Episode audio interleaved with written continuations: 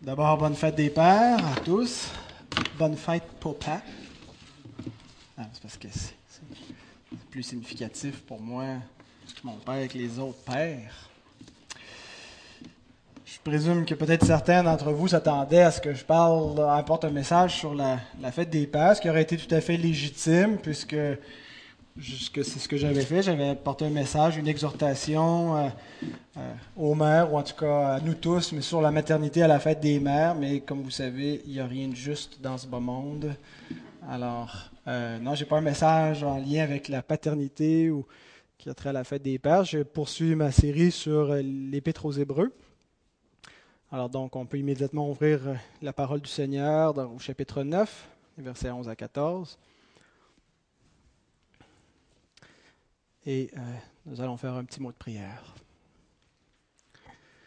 Notre Dieu, notre Père, nous voulons te rendre grâce, te rendre grâce pour ta parole que nous avons entre les mains. Merci Seigneur de tout ce que tu nous révèles par elle, Seigneur, tous les trésors qui sont contenus, Seigneur. Merci parce que tu nous montres la profondeur, la hauteur, la largeur de ton amour pour nous. Seigneur, nous te prions que tu nous aides à comprendre ce matin au travers de ces pages, au travers de ces mots, au travers de cette exposition, à comprendre davantage cet évangile glorieux qui est révélé. Aide-nous, Seigneur, à, en voir la gloire et à être transformé, Seigneur, à être reconnaissant. Béni sois-tu. Amen. Alors, Hébreu 9, 11 à 14. C'est le même texte que la semaine dernière, mais comme je vous avais dit, je vais en faire deux messages. Mais Christ est venu comme souverain sacrificateur des biens à venir. Il a traversé le tabernacle plus grand et plus parfait, qui n'est pas construit de main d'homme, c'est-à-dire qui n'est pas de cette création. Et il est entré une fois pour toutes dans le lieu très saint, non avec le sang des boucs et des veaux, mais avec son propre sang ayant obtenu une rédemption éternelle. Car si le sang des taureaux et des boucs et la cendre d'une vache répandue sur ceux qui sont souillés sanctifie et procure la pureté de la chair, combien plus le sang de Christ, qui par un esprit éternel s'est offert lui-même sans tache à Dieu, purifiera-t-il votre conscience des œuvres mortes afin que vous serviez le Dieu vivant? Alors, je vous rappelle, euh, pour faciliter euh, l'écoute ou pour retenir l'essentiel, il y a des feuilles de questions et elles sont aussi disponibles sur le site Internet si vous cliquez sur le petit onglet PDF pour ceux qui écoutent en direct ou en différé. Alors, le texte nous parle de deux choses. Il nous parle de l'œuvre de Christ comme grand prêtre, c'est ce que nous avons examiné la semaine dernière, et il nous parle des effets de son œuvre, des effets de son sacrifice. Et c'est ce que nous verrons ce matin. Le titre de cette prédication, l'efficacité du sacrifice de Christ.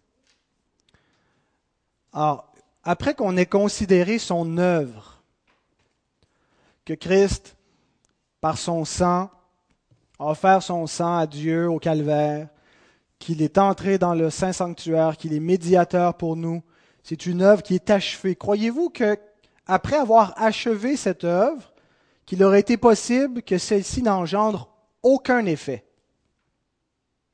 Que Christ aurait fait cette œuvre, aurait offert son sang, se serait présenté devant, devant Dieu pour nous représenter, mais qu'il n'y aurait eu aucun effet, que ce n'aurait causé la rédemption de personne, que son sang n'aurait sauvé personne, que sa médiation aurait été inutile, qu'il aurait, aurait été le médiateur de personne parce qu'il n'y aurait eu personne qui aurait été sauvé. Tout simplement parce que personne n'aurait été intéressé. C'est de cette manière que Jacob Arminius conçoit l'efficacité du sacrifice de Christ. Une efficacité qui n'est pas liée directement à son œuvre, mais qui dépend de la réponse de l'homme. C'est un petit peu la, théologie d'Arminius, l'arminianisme, c'est très répandu dans les milieux évangéliques, la théologie d'accepter Jésus dans son cœur. Jésus est mort pour tout le monde, puis il faut encore que l'homme l'accepte pour que ça marche. Puis s'il n'y a personne qui l'accepte, ben tout l'œuvre de sacrifice finalement serait sans effet.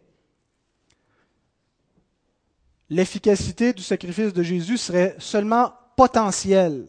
Elle ne serait pas réelle. Ça ne serait pas directement de ce sacrifice qui, qui engendrait une efficacité, un salut, une rédemption, mais il y aurait la possibilité de le faire à la condition que des hommes l'acceptent.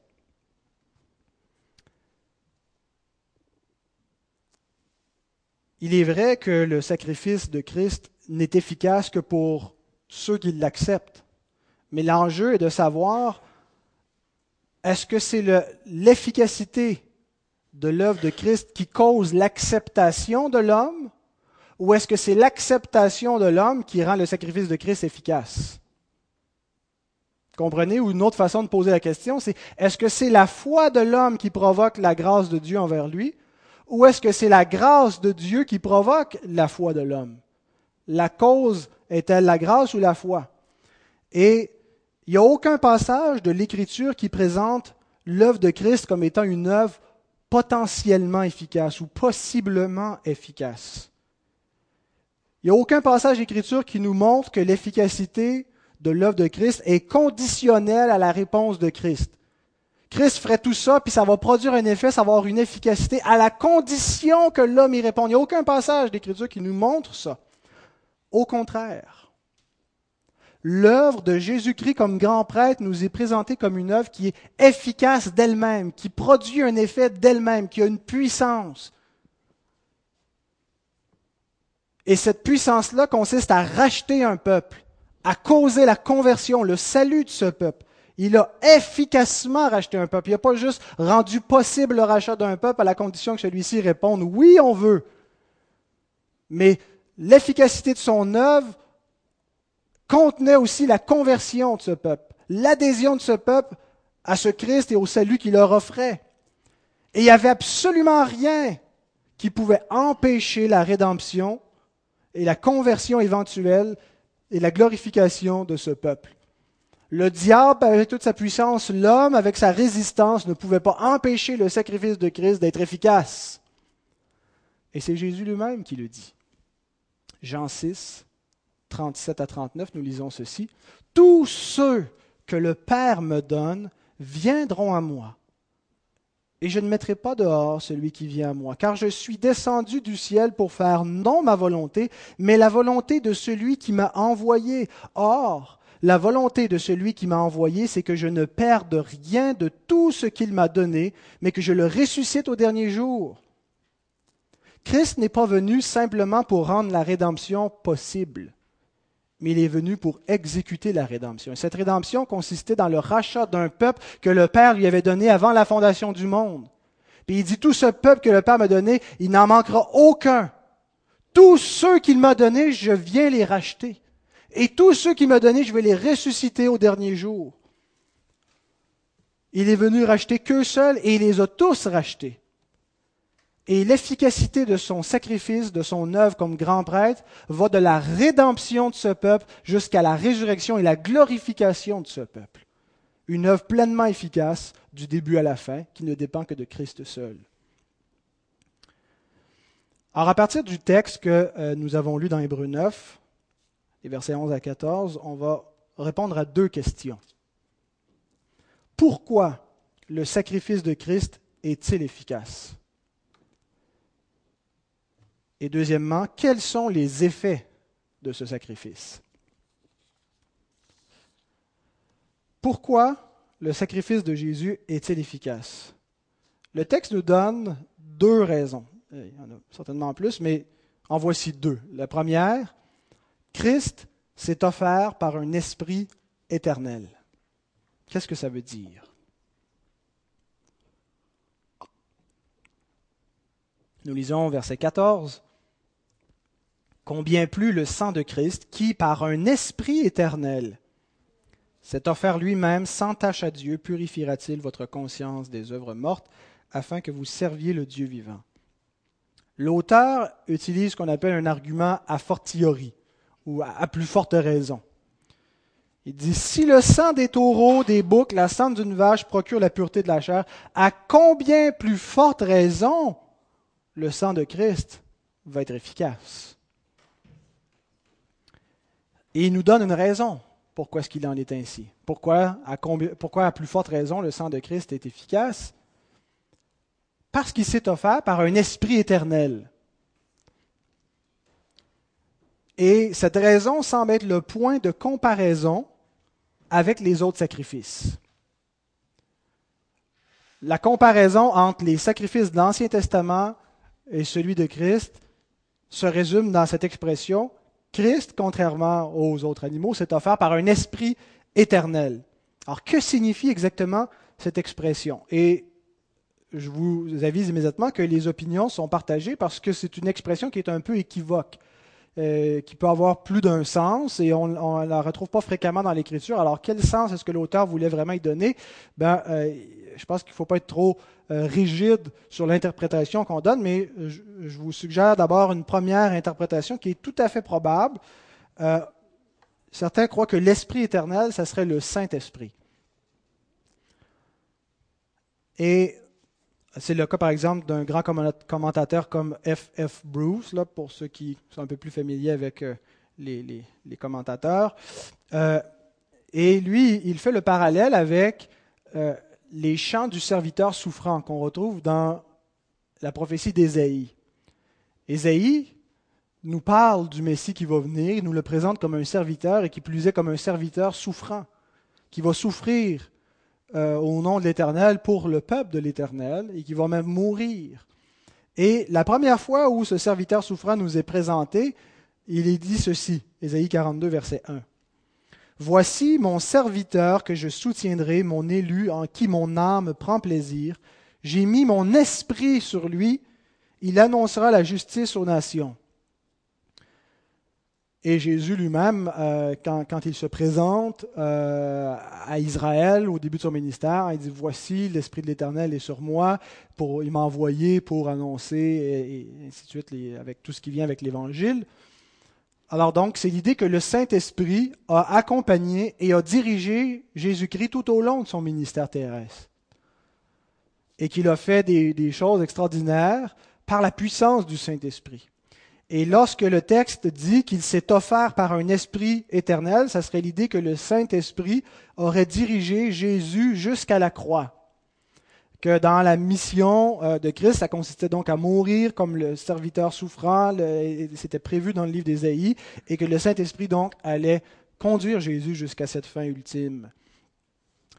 Ça serait le seul endroit où le Saint-Esprit serait appelé Esprit éternel, mais euh, ce n'est impossible que ce soit effectivement le sens de l'expression.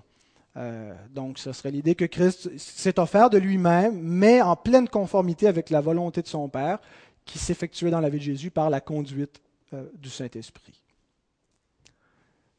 Une autre possibilité, ce soit que l'Esprit éternel soit son propre esprit, l'Esprit de Christ.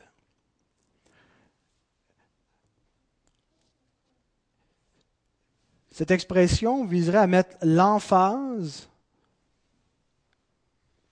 sur la nature personnelle, la nature morale, la nature volontaire de l'offrande de Christ, comparativement à l'offrande des animaux, qui n'était pas de cette nature, qui n'était pas une offrande personnelle, non plus que morale, parce que ce n'étaient pas des personnes morales, et non plus que volontaire, parce que ces animaux ne s'offraient pas volontairement, et conséquemment, les sacrifices d'animaux n'avaient pas le même effet, ne pouvaient pas procurer un effet spirituel comme l'offrande de Christ qui s'est offert par un esprit.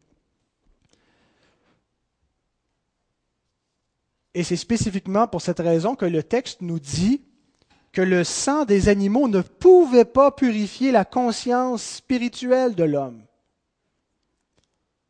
le sang des animaux était limité et il n'arrivait pas à laver l'intériorité de l'homme, ce qui était dans son, son être le plus profond, dans son esprit, dans sa conscience. Il ne pouvait pas laver le péché. Un commentateur du nom de Philip Hughes écrit ceci. Les animaux ne sont pas des créatures morales. L'innocence de ces victimes était simplement externe et d'une nature superficielle en vue du symbolisme rituel. Ces animaux ne pouvaient ni par leur nature, ni par une valeur morale quelconque prendre la place de l'homme dont la conduite est imputable et dont la conscience est moralement souillée au cœur de son être. En comparaison, Christ, le Fils incarné, est semblable à l'homme, puisqu'il partage notre propre nature humaine. Comme homme, il est pleinement qualifié pour être notre substitut, et puisqu'il est sans tâche, c'est-à-dire un homme moralement parfait, ayant une conscience pure devant Dieu, il peut offrir le sacrifice entièrement efficace de sa propre personne, sans défaut, pour payer nos péchés et purifier nos consciences. Ce n'est pas simplement de manière superficielle que notre Rédempteur est sans tâche, mais il l'est jusque dans la profondeur de son être. C'est pourquoi son propre sacrifice traite de manière radicale les effets dévastateurs et destructeurs du péché de l'homme.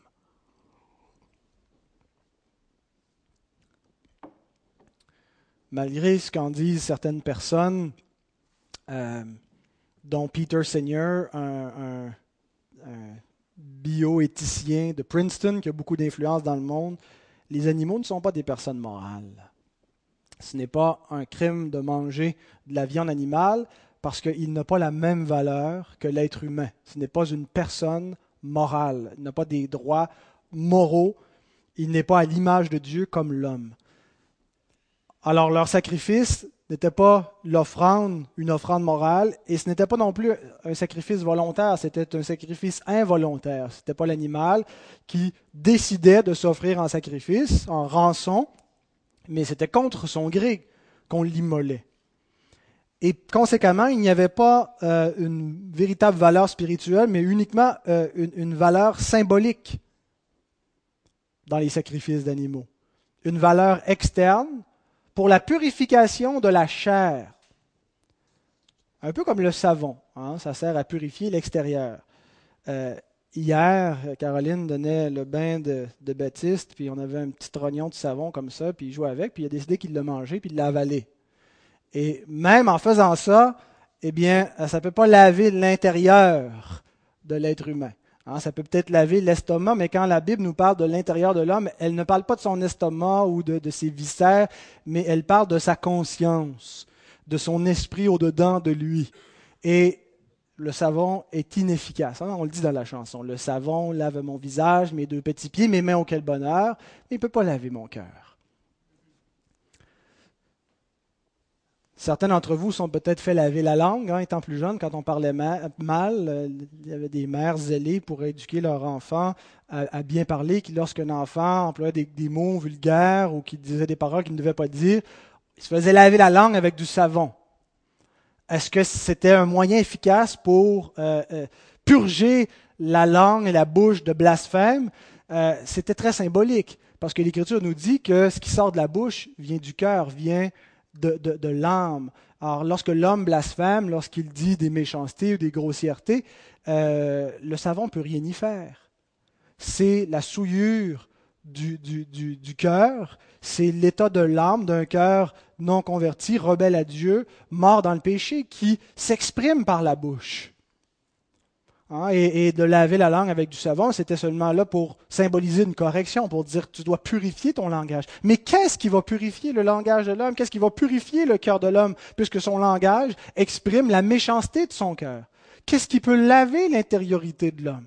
Qu'est-ce qui peut purifier sa conscience et le rendre pur? Eh bien, ce n'est pas le sang des animaux. Ce n'était pas ces sacrifices symboliques. Ce n'est pas rien de ce qui est rituel, c'est rien de ce que les religions humaines peuvent faire. C'est rien de ce que des moyens euh, au temps de l'homme moderne qui peuvent changer le cœur de l'homme. Mais il y a une solution, celle à laquelle Dieu a pourvu, qui est le sacrifice de Jésus-Christ. Parce que ce sacrifice a une véritable valeur morale parce que Jésus est une personne morale. Ce sacrifice a une véritable valeur spirituelle parce qu'il s'est offert volontairement en son propre esprit. Hein, il, s'est offert lui-même, nous dit le texte, et Jésus dit dans Jean 10, verset 18, Personne ne me l'ôte en parlant de sa vie, mais je la donne de moi-même. Il a voulu s'offrir en sacrifice. Et son sacrifice a une valeur absolue et infinie car il est Dieu. Et c'est peut-être le sens de cette expression Esprit éternel. On demande parfois pourquoi est-ce que le sacrifice de Jésus, pourquoi est-ce que sa vie pouvait satisfaire de manière absolue la colère de Dieu contre le péché et de manière euh, éternelle, euh, définitive. Il pouvait mourir pour le péché euh, du monde entier. Pourquoi est-ce que sa vie avait cette valeur absolue intrinsèquement en elle-même ben, C'est parce qu'il était Dieu. Il était plus qu'un homme, il était Dieu. Et donc, Esprit éternel serait peut-être une référence à sa divinité.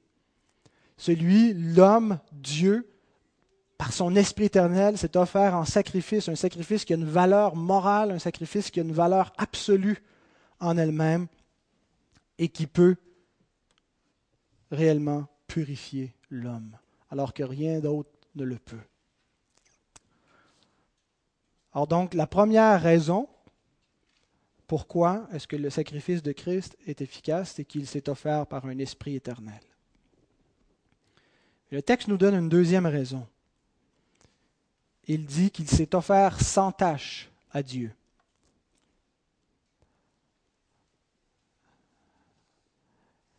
Il y a une référence par ce mot-là, sans tâche, au sacrifice de l'Ancien Testament. Hein. Les victimes qu'on amenait à l'Éternel devaient être sans défaut sans défaut corporel. Ça devait être une victime parfaite. On ne devait pas amener la, bête chétive de notre troupeau, ou malade, ou, même tacheté, mais ça devait être un animal qui était pur, qui était sans défaut, qui était parfait.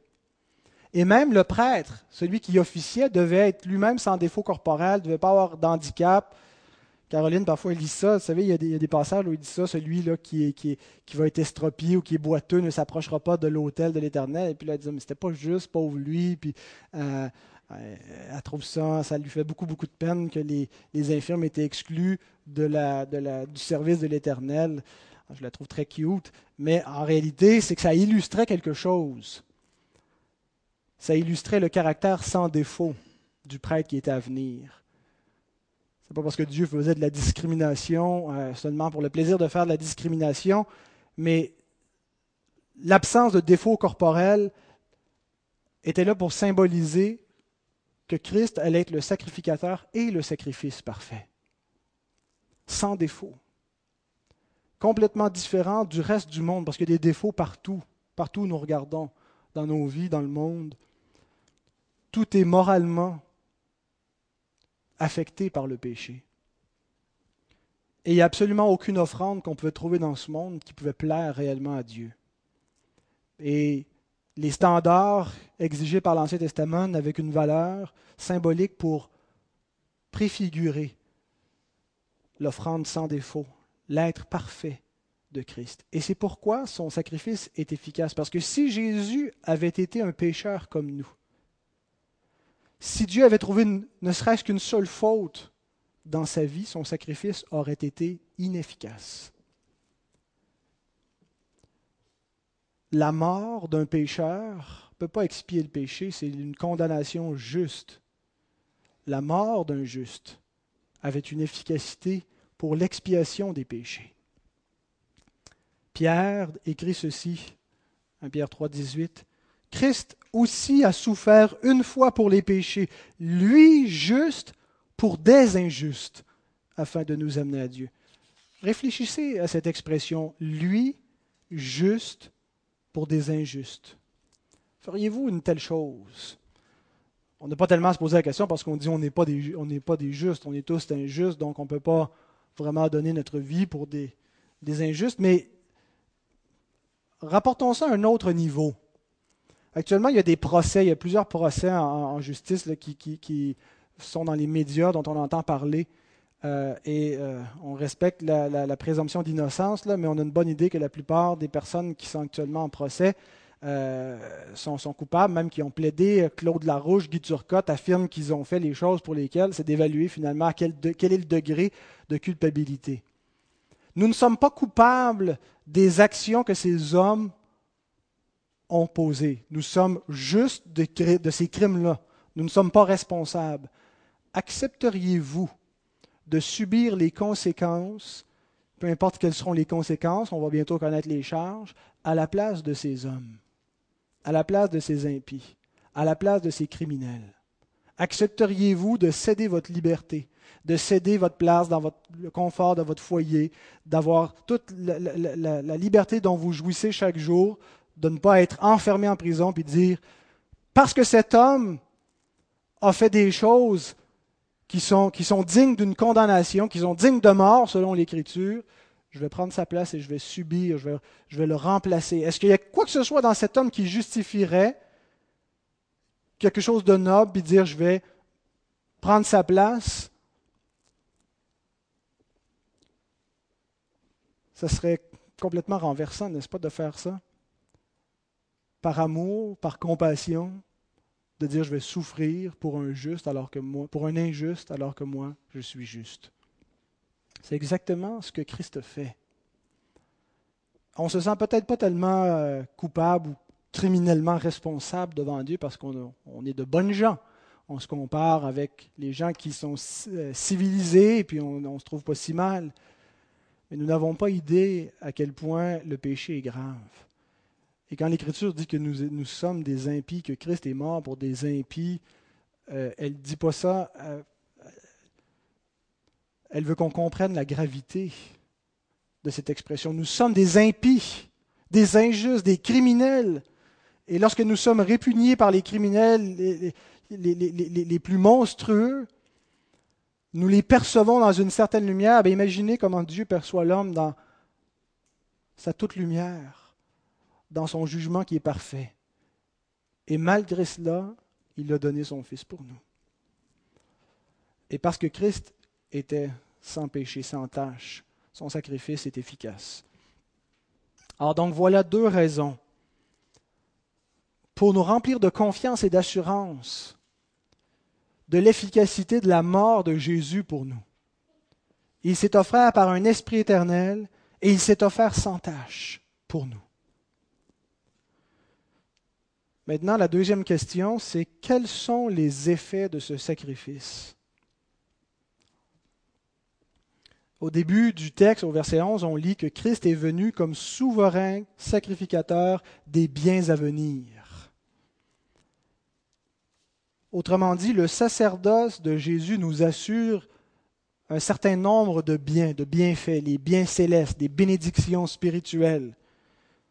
Tout ce que nous avons, nous l'avons à cause du sacerdoce de Jésus, à cause de sa médiation, à cause de son office de grand prêtre, à cause de ce qu'il a fait. Il y a cependant dans le texte grec une variante au verset 11. Une variante, c'est quand il y a plusieurs manuscrits qui ne disent pas exactement la même chose. Et la variante est celle-ci. Il y a des manuscrits qui disent que Christ est le souverain sacrificateur des biens à venir, et euh, d'autres variantes qui disent que Christ est le souverain sacrificateur des biens qui sont venus. Alors, est-ce que Christ nous a acquis les biens à venir ou les biens qui sont déjà venus? C'est ça la question. Et c'est impossible de véritablement trancher cette question sur la base d'évidence externe, mais ce n'est pas tellement grave parce qu'on n'a pas nécessairement besoin de trancher, parce que théologiquement, ça ne fait pas de différence. Et ça nous rappelle quelque chose, c'est que notre salut est quelque chose que nous avons déjà, mais que nous n'avons pas encore. C'est ce qu'on appelle en théologie le déjà et le pas encore. Déjà, nous avons reçu la vie éternelle, nous sommes assis dans les lieux célestes en Christ, mais l'Écriture nous dit que nous sommes sauvés en espérance. Et ce que nous espérons, nous ne l'avons pas encore. Nous persévérons dans l'attente. Nous attendons quelque chose, nous attendons la rédemption de nos corps, nous attendons la résurrection. Alors donc nous avons déjà reçu un gage de notre salut, mais nous n'avons pas encore l'ensemble de, ce que Christ nous a acquis. Nous l'avons par la foi, mais nous ne le possédons pas euh, dans l'actualité, dans la réalité que nous vivons tous les jours. Alors donc Christ est le souverain sacrificateur des biens qui sont venus et des biens à venir. Alors quels sont ces biens? quels sont les effets pour nous? Le texte nous en présente trois. Je vous les donne rapidement. Le premier, une rédemption éternelle.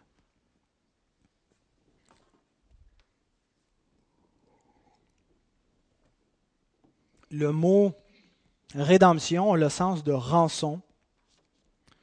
Il est employé dans le contexte du rachat des esclaves quand un esclave était racheté, c'était souvent parce qu'il était renvoyé libre. On payait la somme où lui-même pouvait se racheter, racheter le, prix de, sa valeur et puis euh, devenir libre. On, le voit dans les Écritures quand Paul dit Est-ce que tu es devenu chrétien, tu étais esclave? Euh, Inquiète-toi pas pour devenir libre, mais si tu as la possibilité de le devenir, ben, tant mieux, euh, deviens libre. donc, il y avait la possibilité de changer de statut, de passer de, d'esclave à libre. Et c'était le mot rédemption, de s'affranchir de l'esclavage. La racine du mot rédemption, le mot rédemption, c'est lutrosis, et on retrouve la racine du mot, du verbe luo, qui veut dire délier. La rédemption consiste à avoir été délié de quelque chose, affranchi. De quoi avons-nous été rachetés? De quoi avons-nous été déliés? De quoi étions-nous esclaves? Et que Christ nous a affranchis Du péché et de ses conséquences. Pas seulement du péché, mais du péché et de ses conséquences. Et ultimement, la conséquence du péché, c'est la mort. Nous avons été affranchis donc de la mort. Et il y a un adjectif qui est joint à notre rédemption, elle est qualifiée d'éternelle.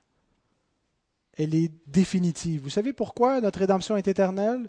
Parce que toute notre rédemption, elle est rattachée au sacerdoce de Christ. Et vous savez combien de temps il dure le sacerdoce de Christ? Il est éternel. C'est ce que l'auteur présente, en particulier au chapitre 7, quand il dit que ce grand prêtre ne sera jamais remplacé. Tous les autres médiateurs mouraient, il fallait toujours trouver un remplaçant. Mais celui-ci, parce qu'il demeure éternellement, possède un sacerdoce qui n'est pas transmissible, qui, dure éternellement. C'est d'ailleurs c'est, ce en quoi consiste d'être le grand prêtre selon l'ordre de Melchisédek, un grand prêtre qui n'a ni commencement ni fin, qui continue éternellement. Alors, notre rédemption est éternelle parce que sa vie est éternelle, parce que son service est éternel. le deuxième effet, c'est la purification de notre conscience des œuvres mortes. Hier, on est venu nettoyer l'Église.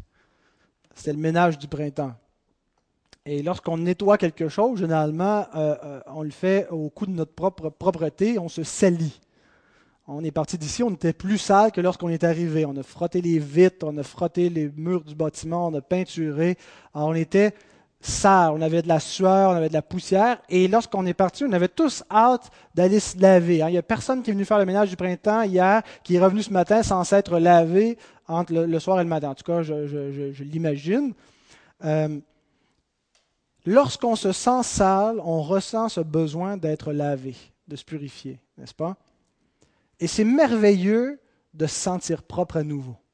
Hein, lorsqu'on s'est sali, lorsqu'on a joué dans la terre, lorsqu'on a eu une grosse journée et qu'à la fin de la journée, on se sent propre, ça fait du bien, euh, c'est un, sentiment agréable. Dans l'Ancien Testament, on retrouve une forte notion de pureté, mais d'une pureté particulière, la pureté rituelle. une propreté rituelle. Il y avait des choses qu'on concevait qui pouvaient souiller rituellement l'homme.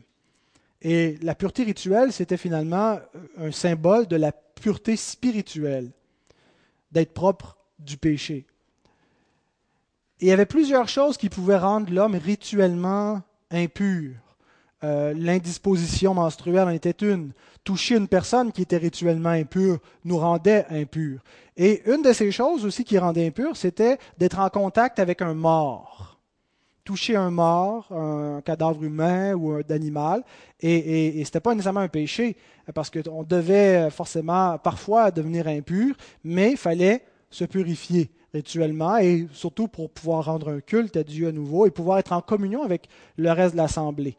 Euh, souvent, on était exclu de l'Assemblée ou euh, confiné en quarantaine lorsqu'il y avait une impureté quelconque. Et on retrouve au chapitre 19 du livre des Nombres la description de ce qu'on devait faire pour pouvoir se laver. Comme on ne vendait pas euh, du savon dans, les épiceries, mais c'était surtout de, comment se rendre pur rituellement, eh bien, voici ce qu'on faisait. On prenait une vache qui était offerte en sacrifice, et euh, avec les restants de la vache, on la brûlait, et euh, voici ce qu'on faisait ensuite au verset 9 avec les cendres. Un homme pur recueillera les cendres de la vache et la déposera hors du camp dans un lieu pur. On la conservera pour l'assemblée des enfants d'Israël afin d'en faire l'eau de purification. C'est une eau expiatoire. Alors, la cendre de cette vache servait à fabriquer de l'eau de purification afin de purifier la chair des souillures rituelles.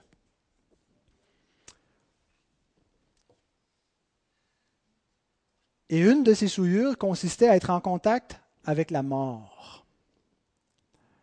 C'était hautement symbolique.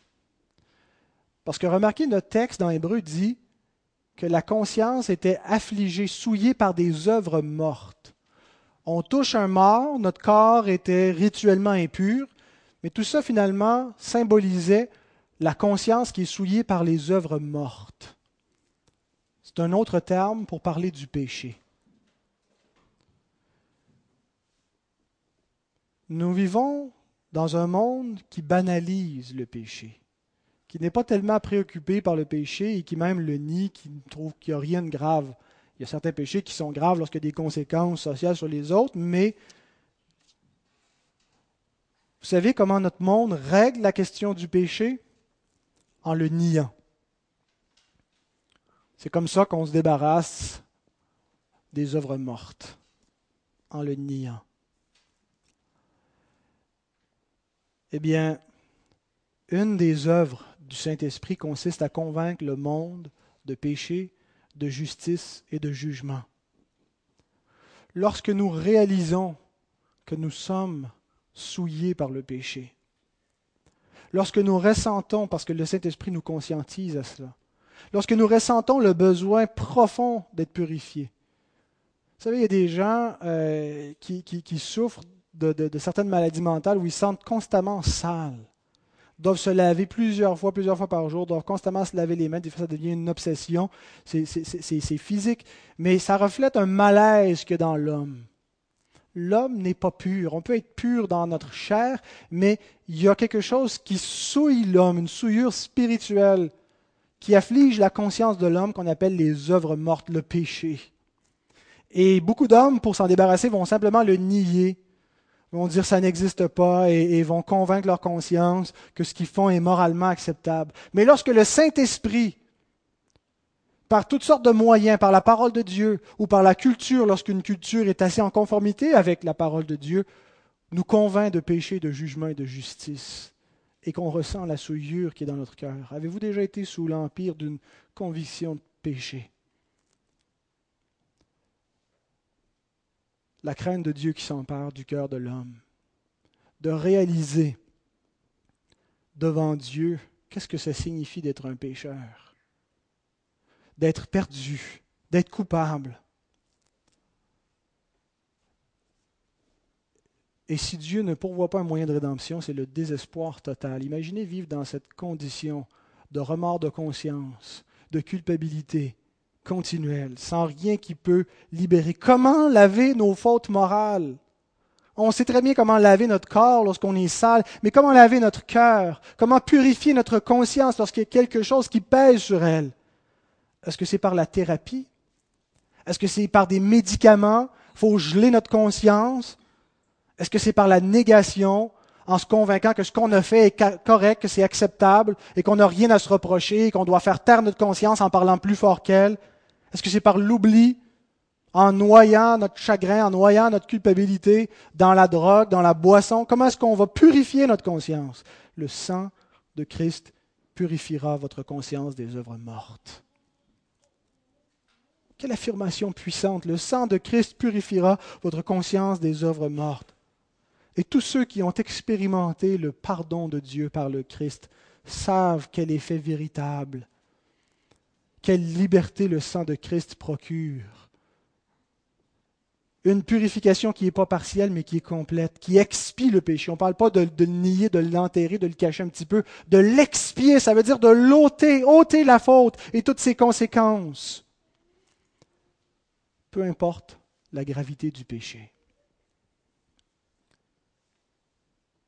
Vous savez, notre, notre, société est scandalisée par la sévérité de la justice de Dieu. Est scandalisée par le fait que Dieu réclame la mort du pécheur pour son péché.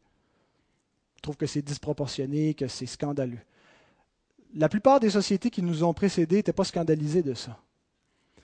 Au temps de Jésus, puis même à une certaine époque au Québec, on, était tout à fait en accord avec cette idée-là de justice rétributive, de punition pour le péché. Et ce qui scandalisait les gens au temps de Jésus, c'était que Dieu fasse grâce à un pécheur. Que Dieu ne punisse pas le péché d'un pécheur. C'était le contraire qui scandalisait les gens. Aussi grave que soit la faute d'un homme. Il y a des gens qui ont fait des choses extrêmement graves dans le monde. Il y a des génocidaires, il y a des violeurs, il y a des tueurs, il y a des abuseurs. Il y a des gens comme nous qui peut-être se sentent pas si pires comparativement à d'autres, mais lorsqu'on examine la méchanceté de nos cœurs, nous sommes des adultères, des menteurs, des tueurs. Et Dieu fait grâce, peu importe la gravité de notre offense, parce que le sang de Christ purifie totalement les œuvres mortes, il expie la faute. Quelle liberté de goûter le total pardon de Dieu. Ça, c'est le deuxième effet du sacrifice de Christ. Premièrement, une rédemption éternelle. Deuxièmement, la purification de notre conscience des œuvres mortes. Et troisièmement, nous pouvons servir Dieu. Verset 14, il dit, afin que vous serviez Dieu. Et le verbe servir, ce n'est pas le verbe diaconéo, qui veut dire servir au sens général ou au sens diaconal, mais c'est le verbe latreo, qui veut dire rendre un culte à Dieu. Christ a acquis un peuple à la louange de la gloire de Dieu. Un peuple qui était là pour manifester la louange qui revient à Dieu. La simple existence de ce peuple, la simple existence de l'Église, votre présence dans ce, lieu de culte ce matin est à la louange de la grâce de Dieu. Nous sommes une manifestation, une louange qui monte vers Dieu, qui glorifie sa grâce et sa bonté, sa miséricorde envers les hommes. Titre 2.14. Jésus-Christ qui s'est donné lui-même pour nous afin de nous racheter de toute iniquité. De Pendant que l'assemblée est en lui prière, appartiennent, purifiés et zélés pour les bonnes œuvres. Christ a fait un peuple qui l'a purifié et qui l'a consacré à Dieu, qui l'a consacré pour la gloire de Dieu. Et bien aimé, notre culte, notre adoration de Dieu, et vous savez que le culte, ce n'est pas simplement ce qui va entre 10h et 11h30 le dimanche matin, parce que l'Écriture nous dit que le culte raisonnable qu'on rend à Dieu, c'est une vie en sacrifice vivant, une vie d'obéissance. Ça, c'est notre culte. Servir Dieu, l'adorer. Eh bien, tout ce culte rendu à Dieu, c'est le résultat de l'œuvre de Christ. Ce n'est pas premièrement de votre libre arbitre que vous servez Dieu, mais c'est parce qu'il vous a donné le vouloir et le faire. Il vous a donné la puissance pour le faire. Et c'est Christ qui nous l'a acquis. Notre adoration est le fruit de l'Évangile. L'Évangile de Christ a produit notre adoration. Et c'est seulement, uniquement par le Christ qu'il est possible de servir Dieu, d'adorer Dieu de cette manière. Tous les autres adorent des idoles. Nous lisons en Hébreu 13, verset 15, c'est mon dernier verset pour ce matin. Par lui, par Jésus-Christ, offrons sans cesse à Dieu un sacrifice de louange, c'est-à-dire le fruit de lèvres qui confessent son nom. Offrons maintenant à Dieu le sacrifice de louange par notre souverain sacrificateur éternel, Jésus-Christ. Offrons-le maintenant. Amen.